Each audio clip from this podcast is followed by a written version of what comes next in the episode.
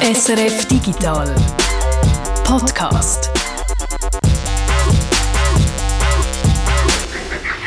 Es ist Freitag, der 17. Februar, drei Tage nach dem Valentinstag und zwei Tage nach dem Single Awareness Day und Zeit für den Digital Podcast.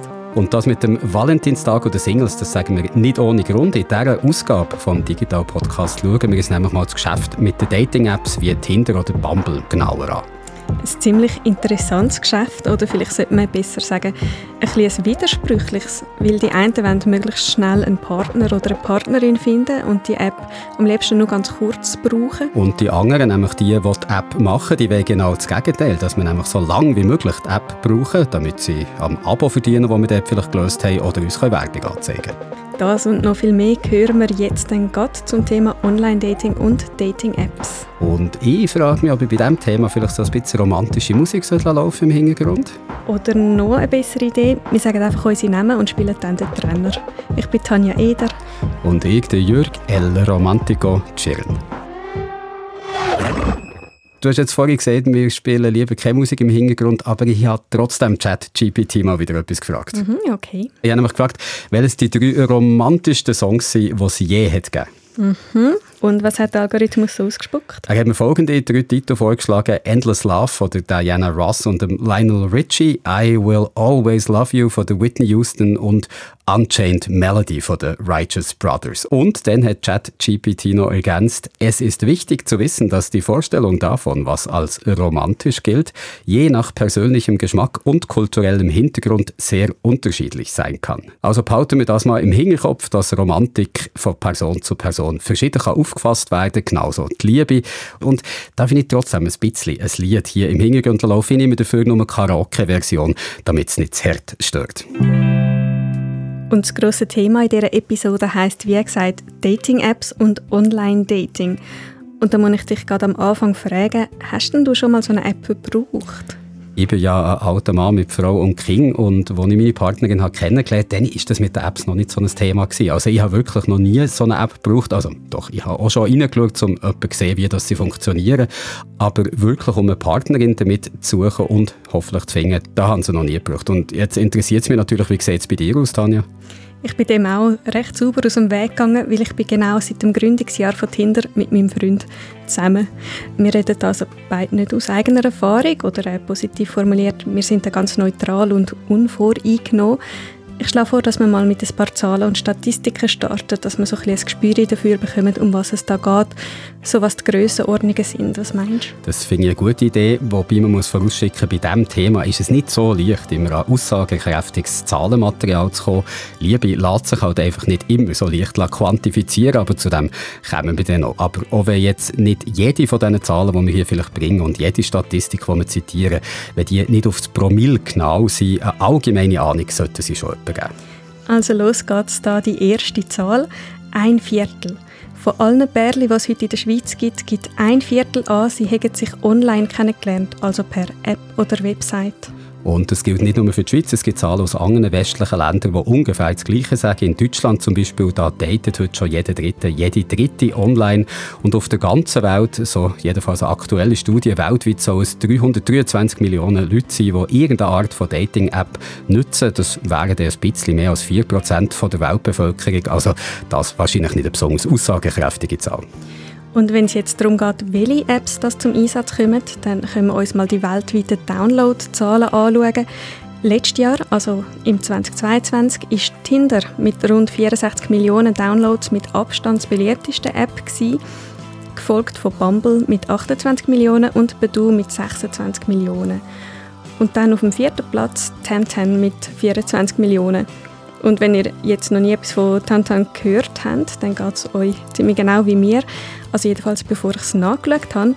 Tantan ist eine chinesische App. Es ist mehr oder weniger eine Kopie von Tinder und das Wichtigste, es hat ein mega herziges Füchsli-Gesicht als Icon. Jetzt sagen allein Downloadzahlen von einer App ja noch nicht viel darüber aus, wie sehr dass die dann auch gebraucht werden. Also welche Apps am meisten beim Daten zum Einsatz kommen. Darum gerade noch ein paar Zahlen in der Schweiz. Und das hat mich jetzt noch überrascht, ist Badu die meistgebrauchte App bei den 18- bis 24-Jährigen gewesen.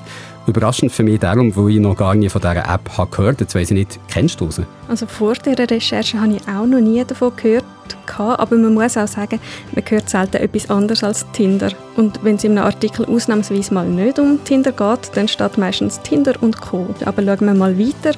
Auf Platz 2 bei dieser Umfrage landet nämlich die App, die ich auf Platz 1 erwartet hätte, weil sie, wie gesagt, manchmal schon fast synonym ist mit Dating-Apps, nämlich Tinder. Und auf Platz 3 gibt nochmal einen Namen, wo man viel hört, wenn es um Dating geht, um Dating-Apps Bumble. Also die App, die so ein bisschen wie Tinder funktioniert, mit Links-Swipen, Rechts-Swipen. Aber wenn sich zwei Leute gefallen, dann ist es an der Frau, den ersten Schritt zu machen.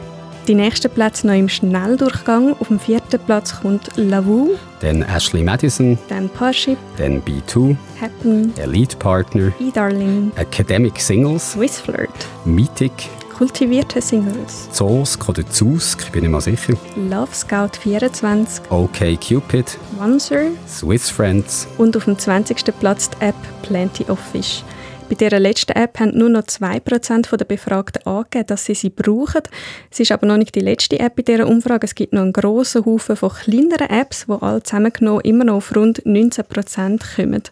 Und ich glaube, das zeigt sehr schön, wie riesig das Angebot ist, dass es heute fast nicht mehr möglich ist, die Übersicht über all die Apps zu behalten. Weltweit soll es über 1'500 Dating-Apps geben. Und ich hoffe so sehr, dass es unter diesen 1'500 Dating-Apps auch eine gibt, die unkultivierte Singles heisst. Aber lassen wir das mal. Es wäre natürlich interessant gewesen, Zahlen dazu zu finden, wie effektiv solche Apps denn auch sind. Wenn es eben darum geht, dass sie feste Partnerschaften können stiften können. Aber da gibt es natürlich kaum Möglichkeiten, das zu messen. Jetzt mal von einer Umfrage unter allen Nutzerinnen und Nutzern mal abgesehen. Ich habe noch geschaut, wie sich die Zahl der Singles in der Schweiz in den letzten Jahren bewegt hat, ob die Ende zu oder abgenommen hat, um mal wenigstens so einen ganz groben Eindruck können zu erhalten, wie das ist mit dem Singlemarkt in der Schweiz. Die letzten Zahlen dazu vom Bundesamt für Statistik, die sind aber leider noch von 2018. Immerhin, da sieht man, dass die Zahl der Singles in den letzten Jahren hat zugenommen hat, also vor 2018. 2013 sind in der Schweiz noch rund 20 Prozent von allen Leuten Singles gewesen. Fünf Jahre später dann schon mehr als 23 Prozent. Und gerade bei der Altersgruppe, die sich bei der Partnersuche besonders häufig auf Dating-Apps verlassen, ist die Zunahme am deutlichsten gewesen, zwischen 2013 und 2018.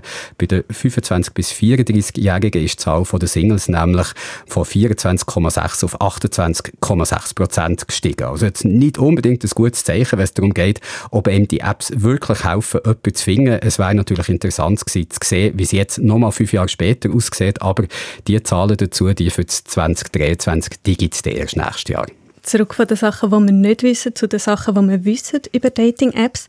Zum Beispiel, wer der grösste Player ist im Online-Dating-Markt. Und zwar die amerikanische Match Group aus Dallas, Texas. Zu dieser Match Group gehören ganze 25 Dating-Dienste, darunter grosse Namen wie Tinder, Match.com, Hinge oder auch OkCupid.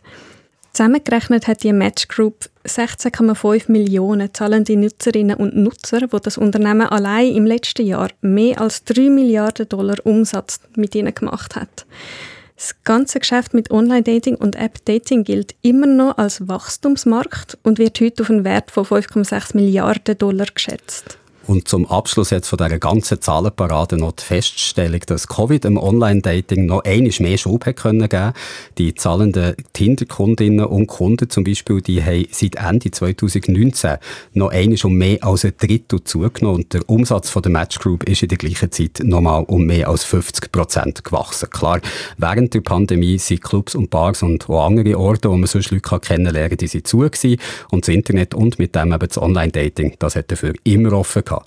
Mehr als die Hälfte der Bergli, die in den Pandemiejahren zusammengekommen sind, haben sich darum auch online kennengelernt, sagt nochmal eine Statistik. Allerdings mit dem Ende der Pandemie, da gehen die Zahlen jetzt wieder ein bisschen zurück. Laut der Financial Times ist Tinder im Jahr 2022 5% weniger abgeladen worden als noch im Jahr vorher und es sind vor allem die jungen Leute zwischen 18 und 25 gewesen, die die App verlassen. Das hat wahrscheinlich schon mit dem Ende der Pandemie zu tun, aber wahrscheinlich auch nicht nur mit dem, dass es jetzt wieder mehr Orte gibt, wo man jemanden treffen kann. Aber was die Gründe könnten sein, wieso Leute eine App wieder verlassen, da kommen wir dann noch dazu. Das ist jetzt also erstmal mit den Zahlen. Jetzt schauen wir uns doch mal an, wie sich das Geschäft mit den Dating-Apps in den letzten Jahren entwickelt und verändert hat. 2009 ist Grindr gegründet worden, eine App, die sich vor allem an Männer richtet, wo Männer suchen und ihnen anzeigt, wer so in der Nähe ist, was sich auch interessieren würde für ein kurzes Treffen. 2009 ist die App also gegründet worden, drei Jahre darauf, im 2012 ist Tinder gestartet und ist sehr schnell sehr beliebt worden. Bumble ist zwei Jahre später dazugekommen. Im Vergleich zu Online-Dating-Seiten haben diese Apps ein ganz neues Publikum fürs Online-Dating können begeistern, weil Online-Dating, das hat es ja an sich schon früher gegeben, mit Websites wie Parship, Match.com oder OkCupid, aber all diese Dienste haben nicht als besonders cool gegolten. Sie sind eher etwas für die ältere Generation gewesen, während Tinder und Co. plötzlich auch ein jüngeres Publikum haben angezogen, mit ihrem spassigen Vibe und dem berühmten Swipe. Und während es bei den klassischen Dating-Webseiten doch noch in erster Linie ist darum gegangen, einen Partner oder eine Partnerin für eine feste Beziehung zu finden, machen die neuen Apps alle möglichen Beziehungsmodelle möglich. Also man kann dort nicht nur nach einem Ehemann oder einer künftigen Ehefrau suchen, man kann dort auch One-Night-Stands suchen oder einfach nur einen Chatpartner oder eine Chatpartnerin, wo man vielleicht nicht mal die Absicht hat, die auch jemals außerhalb der App im richtigen Leben zu treffen. Rund um Dating-Apps, das kann man vielleicht auch noch erwähnen, ist auch ein ganz neues Vokabular entstanden. Nicht nur nur um die verschiedenen Beziehungsformen, die ich jetzt gerade aufgezählt habe, zu beschreiben, sondern auch für spezifische Verhaltensweisen, die man eben in diesen Apps trifft. Also Stichwort Ghosting, wenn sich das Gegenüber in der App einfach nicht mehr meldet oder Ausdrücke wie Netflix and Chill, wo das Chill eben nicht einfach nur heisst, dass man nach oder während dem Netflix-Schauen noch ganz unzwungen zusammen abhängt, so wie ich das immer gemeint habe. Wobei ich nicht einmal sicher bin, ob heute überhaupt noch jemand den Ausdruck Netflix and Chill braucht. Aber egal, ob man jetzt von klassischem Online-Dating redet wie Parship oder Match.com oder von modernen Dating-Apps wie Tinder und Bumble, all diese Dienste haben auf eine Art ein paradoxes Business-Model. Einerseits versprechen sie uns, dass sie Paar zusammenbringen, dass wir dank ihnen bald nicht mehr Single sind. Aber wenn wir ja dann nicht mehr Single sind, dann braucht man die App nicht mehr. Und das ist schlecht für die Anbieter. Sie wollen ja, dass wir Abogebühren zahlen und dass wir uns die Werbung anschauen. Und es gibt auch noch eine dritte potenzielle Einnahmequelle. Die Dating-Apps die sammeln auch viel intime Daten von den Nutzerinnen und Nutzer. Wie sie damit umgehen, ob sie diese Daten angemessen schützen und auch nicht an Dritte verkaufen, das ist sehr unterschiedlich. Aber das wäre jetzt eigentlich fast ein Thema für sich allein, darum lassen wir das Fass jetzt mal zu. Aber dass wir solche Apps und Webseiten viel von uns verraten und in vielen Fällen auch nicht so genau wissen, was mit den Daten passiert, ist sicher etwas, was man rund ums Thema Online-Dating im Hinterkopf behalten sollte. Aber kommen wir vom Datenschutz wieder zurück auf den Interessenskonflikt, den du vorhin angesprochen hast, das paradoxe Businessmodell, das die Apps da haben, wo bei jeder erfolgreichen Verkupplung verlieren sie eigentlich Kunden. Also die Macher von solchen Apps probieren darum, uns mit allen Mitteln so lange wie möglich in der App zu behalten. Nicht indem sie uns keine guten Partner vorschlagen, das würde man schnell merken, dann würde man schnell zur Konkurrenz verschwinden. Sie haben aber andere Tricks auf Lager, und zwar Methoden, die man von Games oder aus dem Spielcasino kennt. Also Swipen bei Tinder wenn du nach rechts wischst, wenn dir jemand gefällt und nach links, wenn du kein Interesse hast an dieser Person. Das Swipen, das ist ja ein bisschen, wenn du im Casino vor dem Spielautomat hockst und mit jedem Swipe hoffst du eigentlich auf einen grossen Gewinn, so wie eben ein Gambler, eine Gamblerin jedes Mal, wer oder sie den Hebel vom Spielautomat zieht oder einen Knopf drückt, aber auch immer hofft, jetzt, diesmal knacken ich endlich den Jackpot. Und Swipen, das macht halt einfach irgendwie Spaß. Es kommt ja dann auch immer das nächste Profil und dann macht man doch noch einen und dann doch noch einen. Ich habe gelesen, dass der durchschnittliche Dating-App-Nutzer rund 90 Minuten pro Tag auf der App verbringt eine unglaubliche Zeit, wenn man es so hört, aber es ist auch irgendwie nachvollziehen, wo wie du sagst, Swipen macht Spaß, man hat so ein bisschen ein aufregendes Gefühl dabei, man weiß nie, was als nächstes kommt, ein bisschen, wenn man sich ganz viele Panini-Päckchen kauft und nie genau weiß, was in den nächsten Päckchen alles drinnen ist. Es ist also kein Zufall, dass die Apps so erfolgreich drinnen sind, uns engagiert zu halten, weil sie eben auf psychologische Tricks setzen, die man aus dem Spielcasino kennt. Und die Macher von diesen App, das äh, kann man sich darauf verlassen, die haben die Mechanismen genau studiert und wissen auch genau, wie man sie in ihre Dienste implementiert implementiert.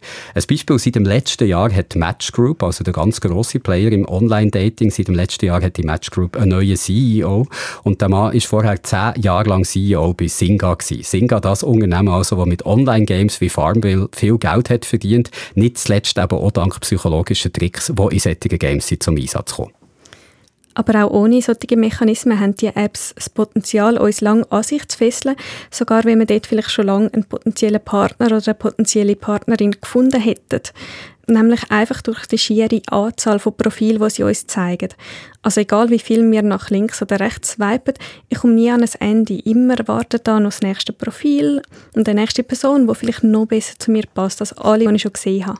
Und das, was du da gerade beschrieben hast, das kann man unter dem Titel The Paradox of Choice beschreiben. Der Begriff hat der amerikanische Psychologe Barry Schwartz prägt in Bezug auf die schier unendliche Auswahl, die wir heute haben beim Einkaufen und die eben auch dort lähmend wirken kann. Und genau vor dem gleichen Paradox von der Auswahl stehen wir jetzt eben auch in den Dating-Apps. Die Illusion von einem digitalen Supermarkt von der Liebe, so nennt das die Soziologin Eva Illus. Ich hoffe, ich habe den Namen richtig ausgesprochen. Es gibt so viele mögliche Partnerinnen und Partner auf diesen Apps, dass wir uns gar nicht mehr für einen einzigen entscheiden können. Eben aus der Angst, dass wir, wenn wir uns mal für jemanden entschieden haben, vielleicht ein noch besseres Angebot verpassen könnten.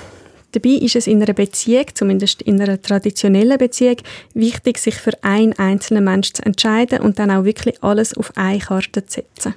Ich habe zu dem und zum Thema Online-Dating ganz allgemein einen interessanten Artikel noch gefunden beim Recherchieren, der letztes Jahr im britischen wissenschaftlichen Fachjournal Cultural Sociology ist erschienen. Dating-Apps, The Uncertainty of Marketized Love, heißt der Aufsatz und stellt fest, dass aus soziologischer Sicht das Aufkommen von Dating-Apps damit zu tun hat, dass die Liebe heute nicht mehr in erster Linie von sozialen oder wirtschaftlichen Institutionen organisiert werden, also dass nicht mehr unser Glaube oder unser Beruf vorgeben, in wem wir uns können verlieben können und auch schon so einen Pool von Leuten bereithalten, sondern dass wir uns heute eben mehr oder weniger frei können entscheiden Und heute sind wir also wegen darum selber dafür verantwortlich, die richtige Wahl zu treffen. Das ist auf eine Art befreiend, klar, aber es ist eben auch eine Belastung, wo man dann nur noch sich selber die Schuld geben kann, wenn man die falsche Wahl hat getroffen. Und darum immer länger studiert, ob es echt die richtige ist. Und jeder und jede, der schon mal in so einem Rabbit Hole ist festgesteckt, wenn es zum Beispiel darum ist gegangen, den besten Staubsauger zu finden oder das beste Rennvelo, der oder die weiss, wie belastend das kann sein, wenn man am Schluss nicht das Gefühl hat,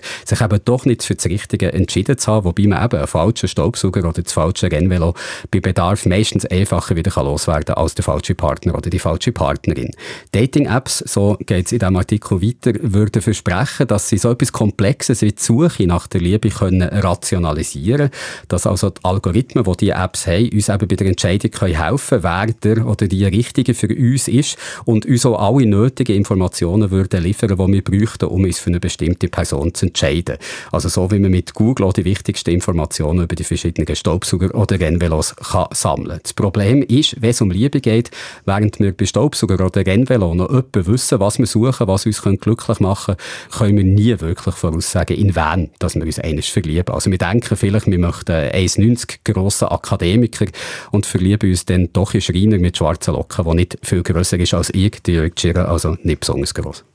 Man kann also sagen, die Apps versuchen etwas zu quantifizieren oder sie wollen uns zumindest glauben lassen, dass sie es quantifizieren könnten, was sich im richtigen Leben eben nicht quantifizieren lässt, weil es von zu viel und zum Teil auch zufälligen Faktoren abhängig ist. In wen wir uns verlieben, nämlich. Da spielen ja die unterschiedlichsten Sachen eine Rolle, Sinn für Humor, Körpersprache und Charme und so weiter. Also das, was wir Anziehung nennen und wo sich eben nicht auf ein paar Zahlen und Fakten in einer App lässt vereinfachen Trotzdem haben das die Apps immer wieder probiert. Tinder hat allen seinen Nutzerinnen und Nutzern am Anfang zum Beispiel einen Wert zugewiesen, abhängig davon, wie häufig ihr Profil ist geliked worden oder eben weggeswiped worden ist. Für das ist der sogenannte ELO-Score zum Einsatz gekommen. Eine Wertungszahl, die ursprünglich für die Spielstärke von einem Schachspieler oder von einer Schachspielerin gedacht war, die heute aber auch noch in anderen Bereichen zum Einsatz kommt, zum Beispiel im Tischtennis oder bei Multiplayer-Games wie zum Beispiel League of Legends. Heute braucht hinter den ILO-Score aber nicht wenn es darum geht, wer dir im App vorgeschlagen wird. Heute wird dort mehr auf die geografische Nähe von zwei Personen geschaut oder wie aktiv die beiden die App brauchen. Jetzt haben wir ja vorhin gesagt, dass wir beim Daten nicht immer genau wissen, was wir eigentlich wollen, wer wir eigentlich wollen, wen wir eigentlich suchen. Das ist natürlich beim Offline-Dating, also beim klassischen Dating, wo man sich in der Bar trifft oder über Freunde, ist das genau das Gleiche. Also dort wissen wir es genauso wenig, wie wir es bei der App wissen. Dafür kann man sagen, haben Apps den Vorteil, dass wir dort Leute kennenlernen können, die wir sonst eben nie mit in Kontakt kommen, weil sie in eine andere Bar gehen als wir oder einen ganz anderen Freundeskreis haben.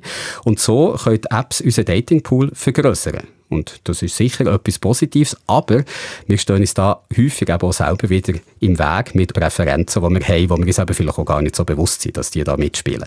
Ein paar Apps lassen uns nämlich nach bestimmten Eigenschaften filtern. Geschlecht, klar, Größe, Haarfarbe, Hobbys können aber auch dazugehören. Und so macht man sich dann selber den Pool von möglichen Partnerinnen und Partnern wieder kleiner. Also wir schließen Leute aus, ob schon, und das haben wir jetzt ein paar Mal gesagt, wir eigentlich gar keine Ahnung haben, wer das uns am Schluss könnte glücklich machen. Und sogar wenn wir keine Filter einsetzen, dann sehen wir eben meistens trotzdem nicht alle möglichen Partnerinnen und Partner, die da für uns bereit wären, die Apps wie Tinder mit Algorithmen arbeiten, die von uns können lernen können, also die schauen, bei wem haben wir in der Vergangenheit nach links und bei wem haben wir nach rechts geswiped. Und in Zukunft zeigt uns die App wegen darum weniger von den Leuten an, die etwa das gleiche Profil haben wie die, die wir in der Vergangenheit haben weggeswiped. Und es sind nicht mal nur unsere eigenen Swipes, aus denen der Algorithmus so seine Schlüsse zieht.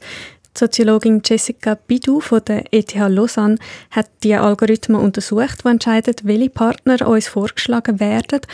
Und sie bestätigen, dass die Algorithmen aus bestehenden Mustern lernen.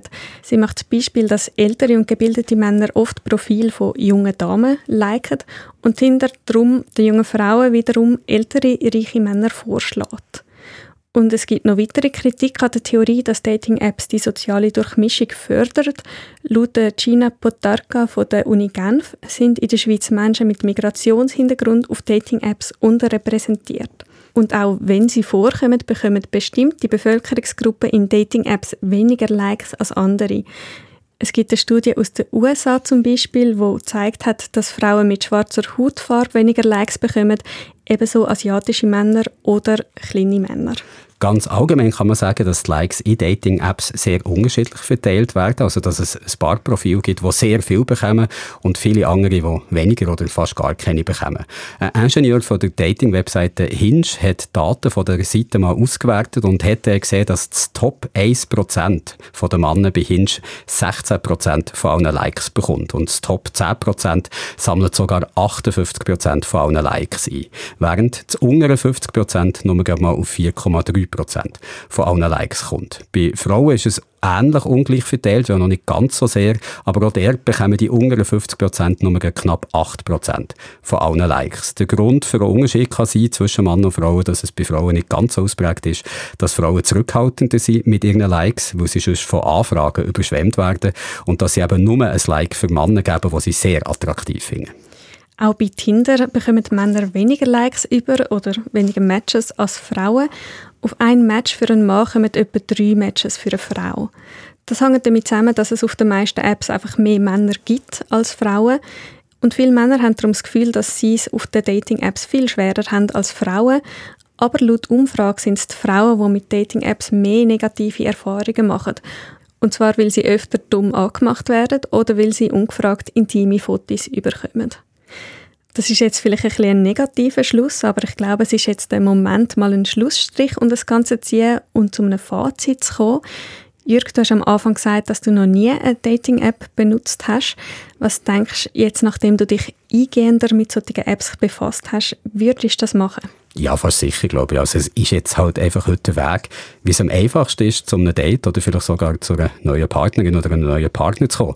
Also klar, man kann sagen, oh, das ist alles ganz schlimm und die Apps machen die Partnersuche zum Markt und die Menschen werden da zu Gütern. Aber wenn wir ganz, ganz ehrlich sind, auch was solche Apps noch nicht hat ist das doch so ein bisschen so gewesen. Also auch wenn es darum geht, dass wir eben Vorurteile haben, zum Teil Leute von Anfang an ausschließen oder gar nicht genau wissen, was eigentlich unsere Präferenzen sind.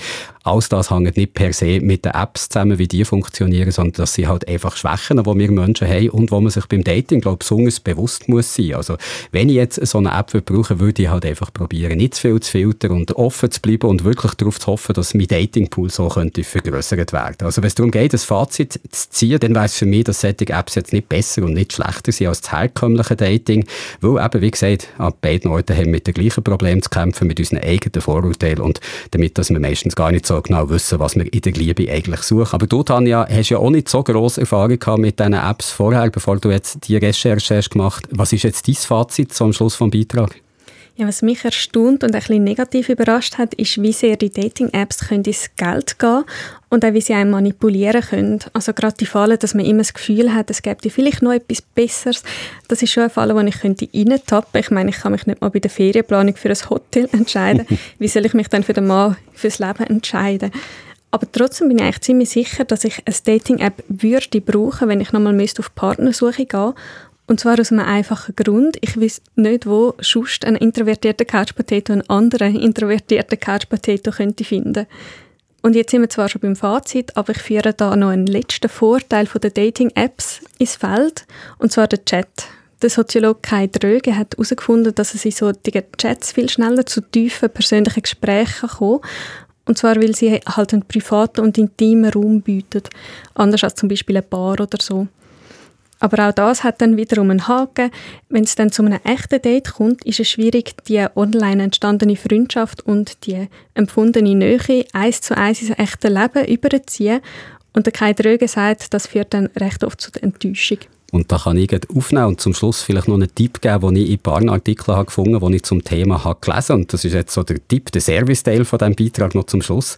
Wenn man in so einer Dating-App oder auf einer Dating-Webseite mit einer Person matcht, wenn es also Klick gemacht bei beiden, dann, ob schon man im Chat schnell Nähe kann herstellen kann, dann soll man sich trotzdem so schnell wie möglich im richtigen Leben treffen, weil dann eben der Vibe von jemandem nur so kannst mitbekommen, was die Person eigentlich ausmacht. Also bevor du viel Zeit mit Chatten in einer App vergütet, ist und das Treffen in der richtigen Welt immer wieder rauszögerst, dann solltest du doch lieber mal vor Ort schauen, ob dir die andere Person auch wirklich passt oder ob du dich vielleicht einfach von einem schönen Profilbild hast blenden und wenn du auf der Suche bist nach einem Digital-Podcast-Fan fürs Leben, dann komm auf unseren Discord und triff tolle Singles aus unserer Community. Wow, du müsstest Werbespot sprechen, Tanja. Dann fahre ich schnell weiter. Unser Discord-Server heisst Geeksofa und der Link dazu den findest du wie immer in den Shownotes von dieser Ausgabe hier.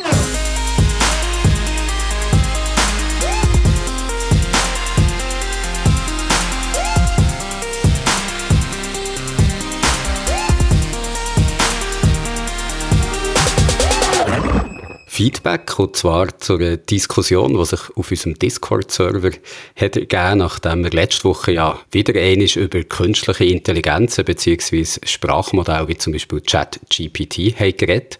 Und der Stein hat sich dort gemeldet bei uns im Discord-Kanal und hat geschrieben, meiner Wahrnehmung nach ist der Podcast eher ein bisschen zu konservativ bei der Einschätzung der aktuellen AI-Textmodelle. Es wird immer ein bisschen runtergespielt nach ist nur eine bessere Version der Tastatur Tastaturwortvorhersage oder es hat kein Verständnis von der Welt und mache nur Statistik. Ich finde, das spielt einfach zu sehr herunter. Generell finde ich gut, schreibt der Stein wenn der Podcast eher kritisch beruhigt, Hype-Train und den neuesten Shitstorm bisschen kritisch hinterfragt. In diesem Falle aber bisschen zu zurückhaltend, sagt er. Und meint noch, ich glaube schon, der gegenwärtige Hype, die Sorge um Chat-GPT ist so ein bisschen ein iPhone 1 Moment. Also, den war das erste iPhone Smartphone, das erste richtige Smartphone, kann man sagen, auf den Markt ist gekommen und alles hat geändert.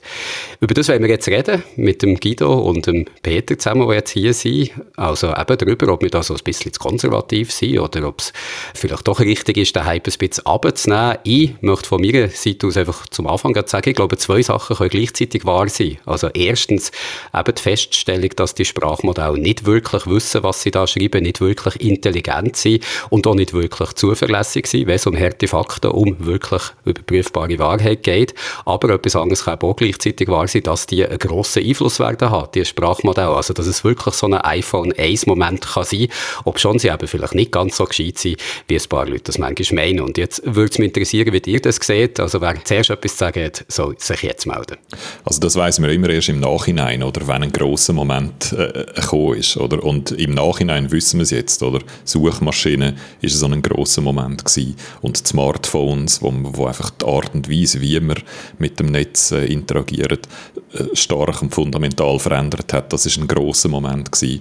Ähm, easy zahlen auf dem Internet, das ist ein großer Moment gewesen. Das sind so Sachen, die wir einfach im Nachhinein wissen. Und es könnte schon sein, dass so die KIs, die einerseits Zeug generieren können und wo andererseits mit uns in so einer simplen Konversation äh, interagieren, dass das auch wieder so ein großer Moment ist. Und ich muss schon sagen, im Moment fühlt es sich ein bisschen so an, oder? Aber wir sind natürlich auf der anderen Seite in einer Industrie, die häufig möchte so grosse Momente kreieren und die wenigsten von denen sind dann wirklich drum, das wissen wir einfach wirklich noch nicht, ob es sich dann im Nachhinein als so einen herausstellt. Aber ich finde also schon auch, dass es mindestens Potenzial dazu hat, so einen zu sein. Was mir noch einfällt dazu ist einfach, wir haben ein paar so versuchte Momente erlebt jetzt in der letzten Zeit. Also wir haben gesehen, wie hat so das Web 3 gepusht werden, wie NFTs sollen gepusht werden, wie lange Zeit jetzt auch Krypto soll gepusht werden. Und überall dort haben die Leute, die dahinter sind gestanden, auch gesagt, ja, das ist jetzt das grosse neue Ding, haben mit viel Geld und Einfluss probiert, eben das zum grossen neuen Ding zu machen und es hat nie so richtig geklappt. Und ich muss für mich sagen, ich habe dort auch nie so richtig wirklich die praktischen Anwendungsfälle gesehen. Also es hat spannend zum Teil, aber was man damit kann machen, ist immer noch so weit weg gewesen und auch zehn Jahre später zum Teil noch weit weg. Und jetzt hier siehst du einfach auch sofort, was das für Auswirkungen könnte haben oder was du damit eben kannst machen. Also es ist, glaube ich, kein Wunder, dass sich Millionen von Leuten auf ChatGPT gestürzt haben und den ausprobiert haben, einfach weil es eine Technologie ist, wo du unmittelbar merkst, ah, da geht etwas. Und von dem her würde ich auch sagen, wenn man es vergleicht mit den vergangenen iPhone 1 Moment oder mit denen, die zu dem haben wollen ist das hier einer, den ich mir konkreter vorstellen kann. Und es ist eben genau wieder das, wo alle drauf kommen, oder?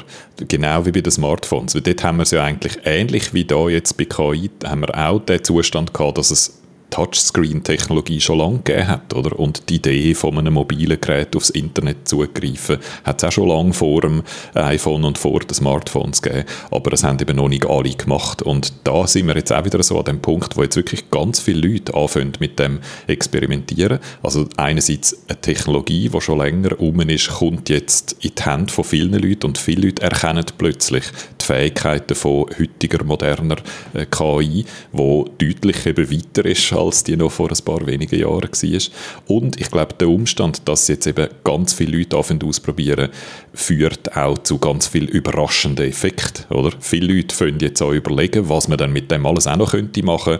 Sachen, die die Ingenieure, die bis jetzt an dieser Technologie geschafft haben, selber auch gar nicht drauf gekommen sind. Oder? Also es passiert jetzt so eine chaotische Explosion von, von Möglichkeiten, wo man die Technologien auch anwenden kann, die eben erst dann entsteht, wenn viele Leute anfangen, darauf zugreifen. Also wir sind jetzt schon so an einem kritischen Punkt möglicherweise. Ich finde es interessant, wie die Reaktion ist äh, auf ChatGPT, wenn man es vergleicht mit dem Metaverse. Das Metaverse, was wirklich der Science Fiction ist, äh, ganz neue Welt, wo man sich nicht so recht kann darunter vorstellen, was das soll und wie man das kann brauchen. Und Sprache, wo etwas so Grundlegendes ist, wo noch vor dem grafischen User Interface gekommen ist, quasi eine Basis von Unix, das fasziniert die Leute und packt die Leute völlig. Es ist aber auch so Science Fiction, oder? Es sind jetzt die Maschinen, wo man kann schwätzen damit in natürlicher Sprache. Das ist etwas, was es in der Science Fiction schon sehr, sehr, sehr lang gibt. Eigentlich immer in der Science Fiction tut man mit dem Computer einfach so plaudern, oder? Und der reagiert und antwortet wie ein, wie ein Mensch. Und das ist, glaube ich, das, was jetzt viele Leute so erstaunt, oder? Das, das Interface. Und das finde ich, das kann man nicht genug betonen, oder? Es geht eigentlich für mich viel mehr ums Interface als um den Output, oder? Also wie tun wir interagieren mit der KI, dass man einfach so schwätzen kann und dann tut die einfach irgendwie sinnvoll antworten. Und sinnvoll in grossen Anführungszeichen, oder? Vieles, was sie dann sagt, ist falsch und wenn man gewisse Sachen sagt, driftet sie plötzlich ab ins Halluzinieren oder in sonst irgendwelchen Kram. Aber rein der Umstand, dass es sich so menschlich anfühlt, das Interface, das nehmen, glaube ich, viele Leute als etwas sehr Überraschendes und etwas sehr äh, Neues wahr. Und ich glaube, das kann man wirklich nicht genug betonen, wie das Interface vielleicht sogar die Faktentreue schlägt, in dem Fall. Also einfach nur, weil es einfach ist, mit dem zu interagieren und weil es auf eine Art auch spannend ist, weil es irgendwie interessant ist zu schauen, was da zurückkommt und da auch immer sofort was probieren, oh, was kann ich aus dem noch rausholen und so. Einfach nur, weil es ein ganz neues Paradigma ist, wie das wir mit dem Computer reden, könnte es den Leuten vielleicht auch egal sein, dass das halt nicht ganz so faktentreu ist, weil sie sich sagen, ja, das merke ich dann schon irgendwie oder das kann ich ja doch noch überprüfen, dass so etwas eben doch eine größeren Einfluss könnte als man könnte meinen, wenn man jetzt immer darauf hinweist, ja, aber schau mal, es begreift nicht, was es sagt, es weiß nicht, was es sagt, es ist nicht so richtig. Aber allein, weil das Interface einfach so intuitiv ist und auch irgendwie spannend und auch so ein bisschen Science Fiction, kann ich mir gut vorstellen, dass es eigentlich nach der Umstand vergessen macht, dass das, was dann schlussendlich rauskommt, halt nicht ganz so gut ist, wie das, was man meint, dass es ist. Und ich frage mich, ob wir hier vielleicht nicht nur vor einem neuen Paradigma steht, wie das wir im Internet werden suchen, sondern ganz allgemein, wie wir in Zukunft mit Computer werden reden. Also wenn du schaust, wie man mit Computer redet, ist das eigentlich immer ein Weg gewesen, von grosser Abstraktion immer hin näher zu, wie wir mit Menschen reden. Also wenn du nimmst Maschinensprache, dann ein Sampler, eine Programmiersprache, dann ein grafisches Benutzerinterface. Und dann wären wir jetzt langsam mal Interaktion mit Sprachmodell, die eben sehr nah an dem ist, wie wir mit Menschen reden. Und Jetzt sieht man es mal mit der Suchmaschine, aber ich kann mir vorstellen, dass das vielleicht ganz allgemein wird sein, wie in Zukunft mit Computern redest, indem du eben nicht mehr musst komplexe und abstrakte Befehle eingeben sondern mit dem Computer fast anfangen reden wie mit einem Menschen. Weniger Abstraktion, oder? 100% einverstanden mit dir, oder? Ist ja genau das Wichtigste bei der Touchscreen, dass wir nicht mehr haben, eine komplizierte motorische Bewegung mit der Hand an einer Maus müssen machen, wo ein Pfeil bewegt, wo dann auf irgendetwas klickt, sondern dass man direkt drauf mit dem, mit mit dem Zeigefinger. Viel einfacher, sofort viel intuitiver. Und das, da ist genau das auch. Oder es fühlt sich viel einfacher an, statt, statt zu übersetzen, was ich in welcher Anwendung und in welchem Fenster für was für einen Befehl muss eingeben oder was muss tippen, sage ich einfach, mach mir bitte das und das und dann speuzt die KI das und das aus. Und das ist alles dann möglicherweise ein bisschen langweilig oder ein bisschen falsch, aber die Interaktion ist so viel intuitiver, dass ich auch mir könnte vorstellen, dass das eine starke Anziehungskraft aus, ausübt. Also ich finde halt einfach, dass äh, vor allem Google-Suche im jetzt schlechter angestellt wird, äh, als sie tatsächlich ist. Also man hat so den Eindruck, ähm, das ist nur ein Sack voller Links, wo man da zurückbekommt und man müsse da ein paar Stichwörter eingeben und ich finde, das stimmt einfach nicht in, in, in dem Sinn. Natürlich ist es noch weiter weg von dem, was ChatGPT dann wahrscheinlich einmal kann, aber ich habe das vorher ausprobiert, wenn ich, wenn ich eine Frage tippe, warum ist Minus mal Minus Plus, dann gibt mir Google als aller, also erstens mal versteht es die Frage und macht, fängt sogar mit dem Autocomplete an die, die Wörter zu ergänzen und gibt mir als allererstes zurück einen Satz, wo genau die Antwort ist auf die Frage, noch bevor irgendetwas anderes kommt, noch bevor irgendeine Werbung kommt. Es ist wirklich ein Satz, wo den Nagel auf den Kopf trifft und unten dran ein Link auf die Quelle. Und wenn man das jetzt vergleicht mit Bing, wo jetzt so ein bisschen äh, gehypt wird, dann kommt, da kommt wirklich ein Satz, äh, ein, ein Sack voller Links zurück, wo einem nichts bringen, Sätze, die nichts damit zu tun haben und der Einzige, der noch etwas mit der Frage zu tun hat, das ist so eine Plattitüde, weil sie so definiert worden ist. Das habe ich vorher gewusst, aber ich wollte wissen, warum. Wobei das wahrscheinlich noch nicht das Bing ist, wo jetzt wirklich mit ChatGPT hilfläuft, oder? Auf das hat man ja erst auf Einladung Zugriff. Natürlich, natürlich. Das ist noch nicht äh, ChatGPT, was Google bietet. Aber sie sind, also, man merkt doch, dass sie im Hintergrund daran geschafft haben und dass äh, jetzt schon KI, wirklich KI am Schaffen ist im Hintergrund und dass sie da nicht wenn wir äh, einfach aus dem Blauen raus verwünscht worden sind. Wobei man auch muss sagen, dass, ja, du hast recht, äh, bei diesen Zusammenfassungen kommt auch schon KI zum Einsatz, schon länger. Also was Google-Suchmaschine jetzt ist, und das, das, stimmt schon, das ist nicht einfach nur eine Sammlung von Links, das ist fast so ein Zwischending, aber eben plagt von den gleichen Problemen, die ChatGPT hat. Auch die Zusammenfassungen stimmen nicht wirklich immer. Also die haben schon falsche Antworten auf eine Frage gegeben. Von dem her, es, es lässt sich äh, eher vergleichen, ja, es ist so ein Hybridwesen Google-Such, aber man sieht schon, wo sie sich so herbewegen, oder? Eben, dass das Interface immer natürlicher wird und vielleicht irgendwann ist die ganzen Links, die du jetzt noch siehst, halt wirklich verschwinden und nur noch das Interface da ist und so natürlich ist und so einfach zu bedienen, dass die Leute das gar nicht weiter schlimm finden, dass sie den ganzen Kontext, den du vorher noch hast, gar nicht mehr haben. Was ich dort auch noch eine historische äh, Parallele finde, ist, wie clean jetzt da so ein Interface von einem Chat-GPT ist. Oder? Du hast äh, ein Prompt, wo du etwas hinschreibst und dann kommt ein, zwei Absätze Text zurück oder vielleicht sogar nur ein Satz. Das ist es, zu nichts. Oder? Und da kann man daran erinnern, das ist genau das gewesen, was uns damals so eingefahren ist, wo wir das allererste Mal die Google-Suche gesehen haben. Oder? einfach ein Suchfeld und dann noch den I feel lucky Knopf, der dich direkt aufs erste Suchresultat shootet und sonst nichts.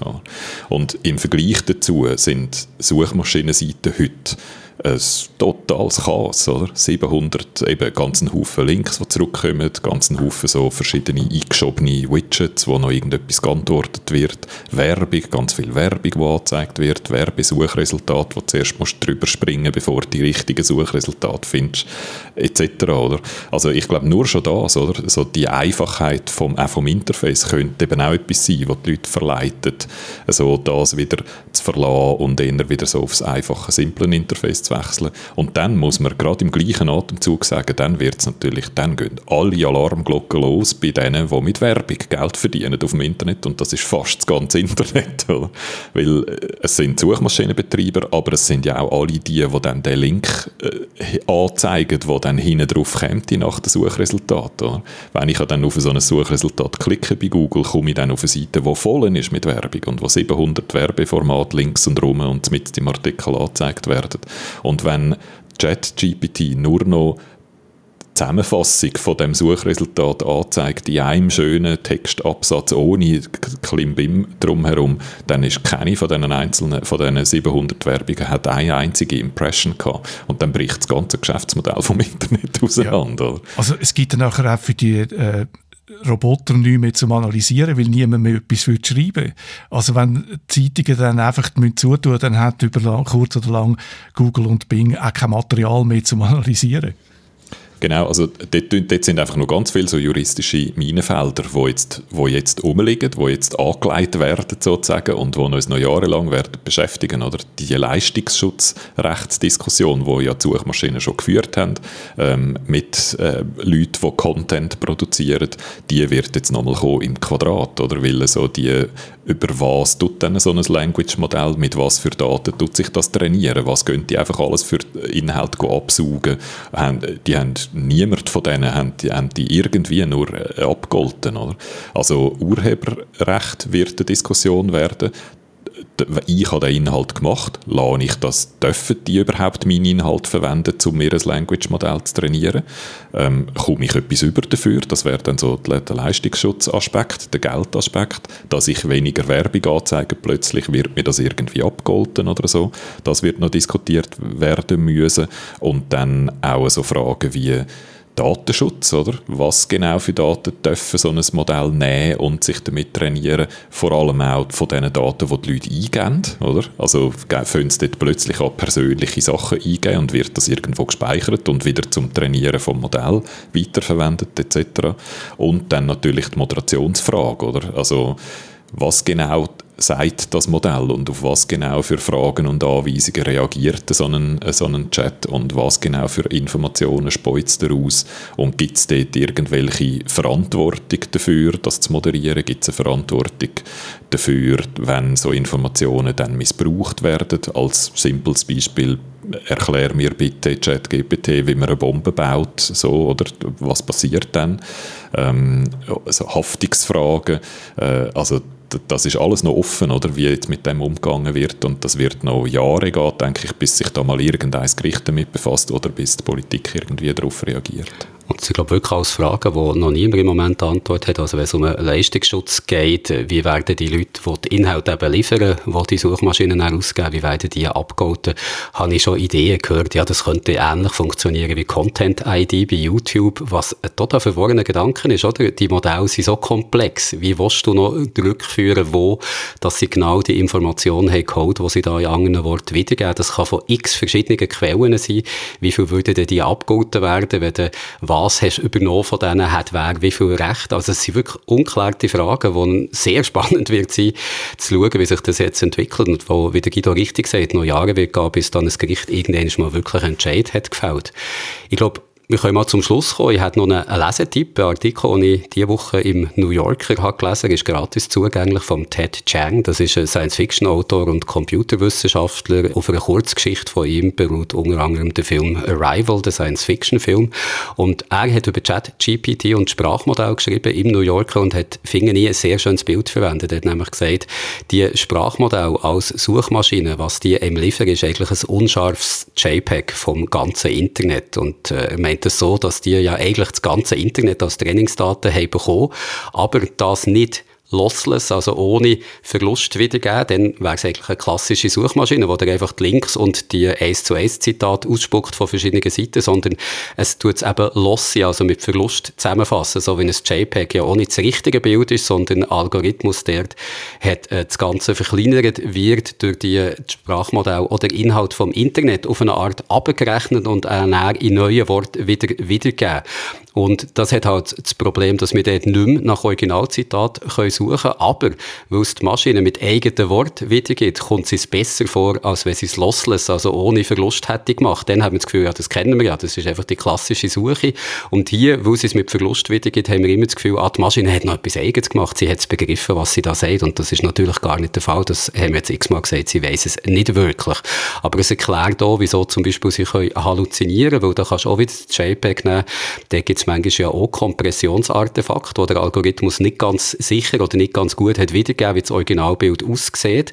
Das stört dich nicht, wenn du das Bild anschaust, sondern erst beim genauen Heranschauen. Und wenn so ein Sprachmodell ins Halluzinieren kommt, dann hat es eben auch Sachen, die es probiert zusammenzufassen, nicht richtig zusammengefasst, aber immer noch so, dass es sprachlich total überzeugend ist und erst wenn du genauer heranschaust, merkst du schnell, dass das gar nicht stimmt. Also mir hat es ein sehr schönes Bild gedacht von diesen Sprachmodellen als Suchmaschine, wo da eigentlich ein unscharfes Bild vom Internet wiedergeben. Und da kommt er am Schluss nach, er ist ja Autor, auch noch auf die Frage zu sprechen, wo wir jetzt noch gar nicht darüber haben geredet, aber sicher auch wird beschäftigen in Zukunft, können so Algorithmen, können die gebraucht werden, um Kreativität zu fördern, um vielleicht selber kreativ zu sein.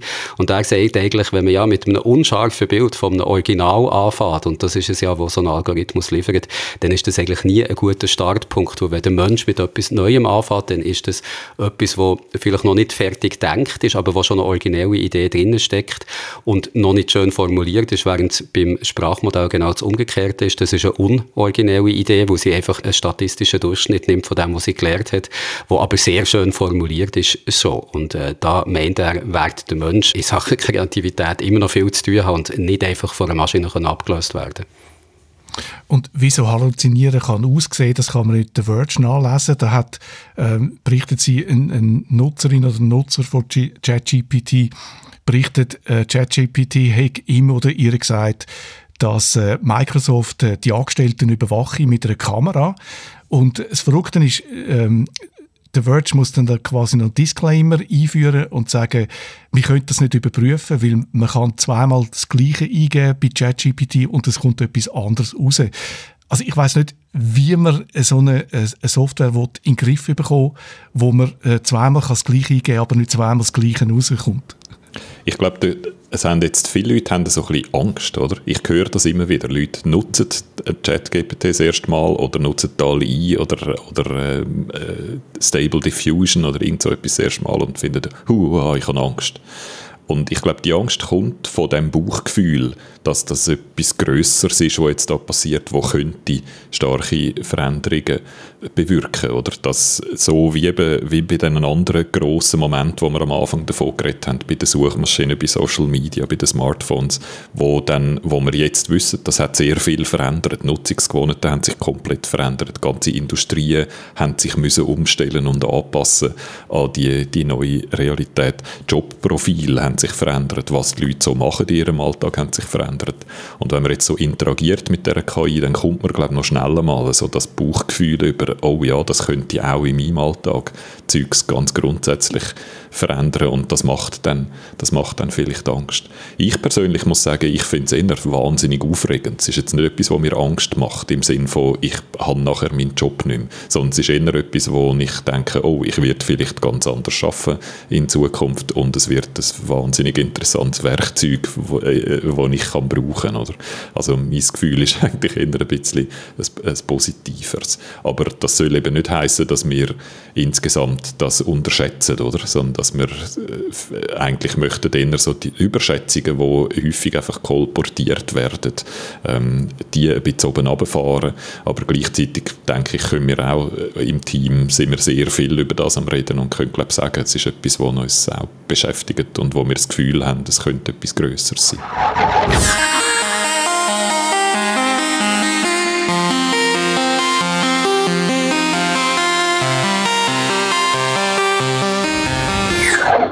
Und da sind wir am Schluss vom wahrscheinlich romantischsten Digital-Podcast von allen Zeiten oder auch sicher von dem, wo wir so viel über Liebe haben geredet wie nie zuvor. Dafür geht es dann nächste Woche wieder ganz ohne rote Herzli und Praline in Kussform weiter mit einem ganz, ganz anderen Thema, nämlich mit Tapes. Die guten alten Magnetbänder, die noch lange nicht passé sind. Ganz im Gegenteil sogar, Tapes sind eine Zukunftstechnologie, eine Technologie, die immer noch daran geforscht wird und die zum Beispiel in grossen Datencenter zum Einsatz kommt. Wie das genau passiert und was man mit diesen Tapes alles anstellen kann, das hört ihr dann am nächsten Freitag in der nächsten Ausgabe vom Digital Podcast. Bis dahin eine gute Zeit und tschüsseli. Tschüss.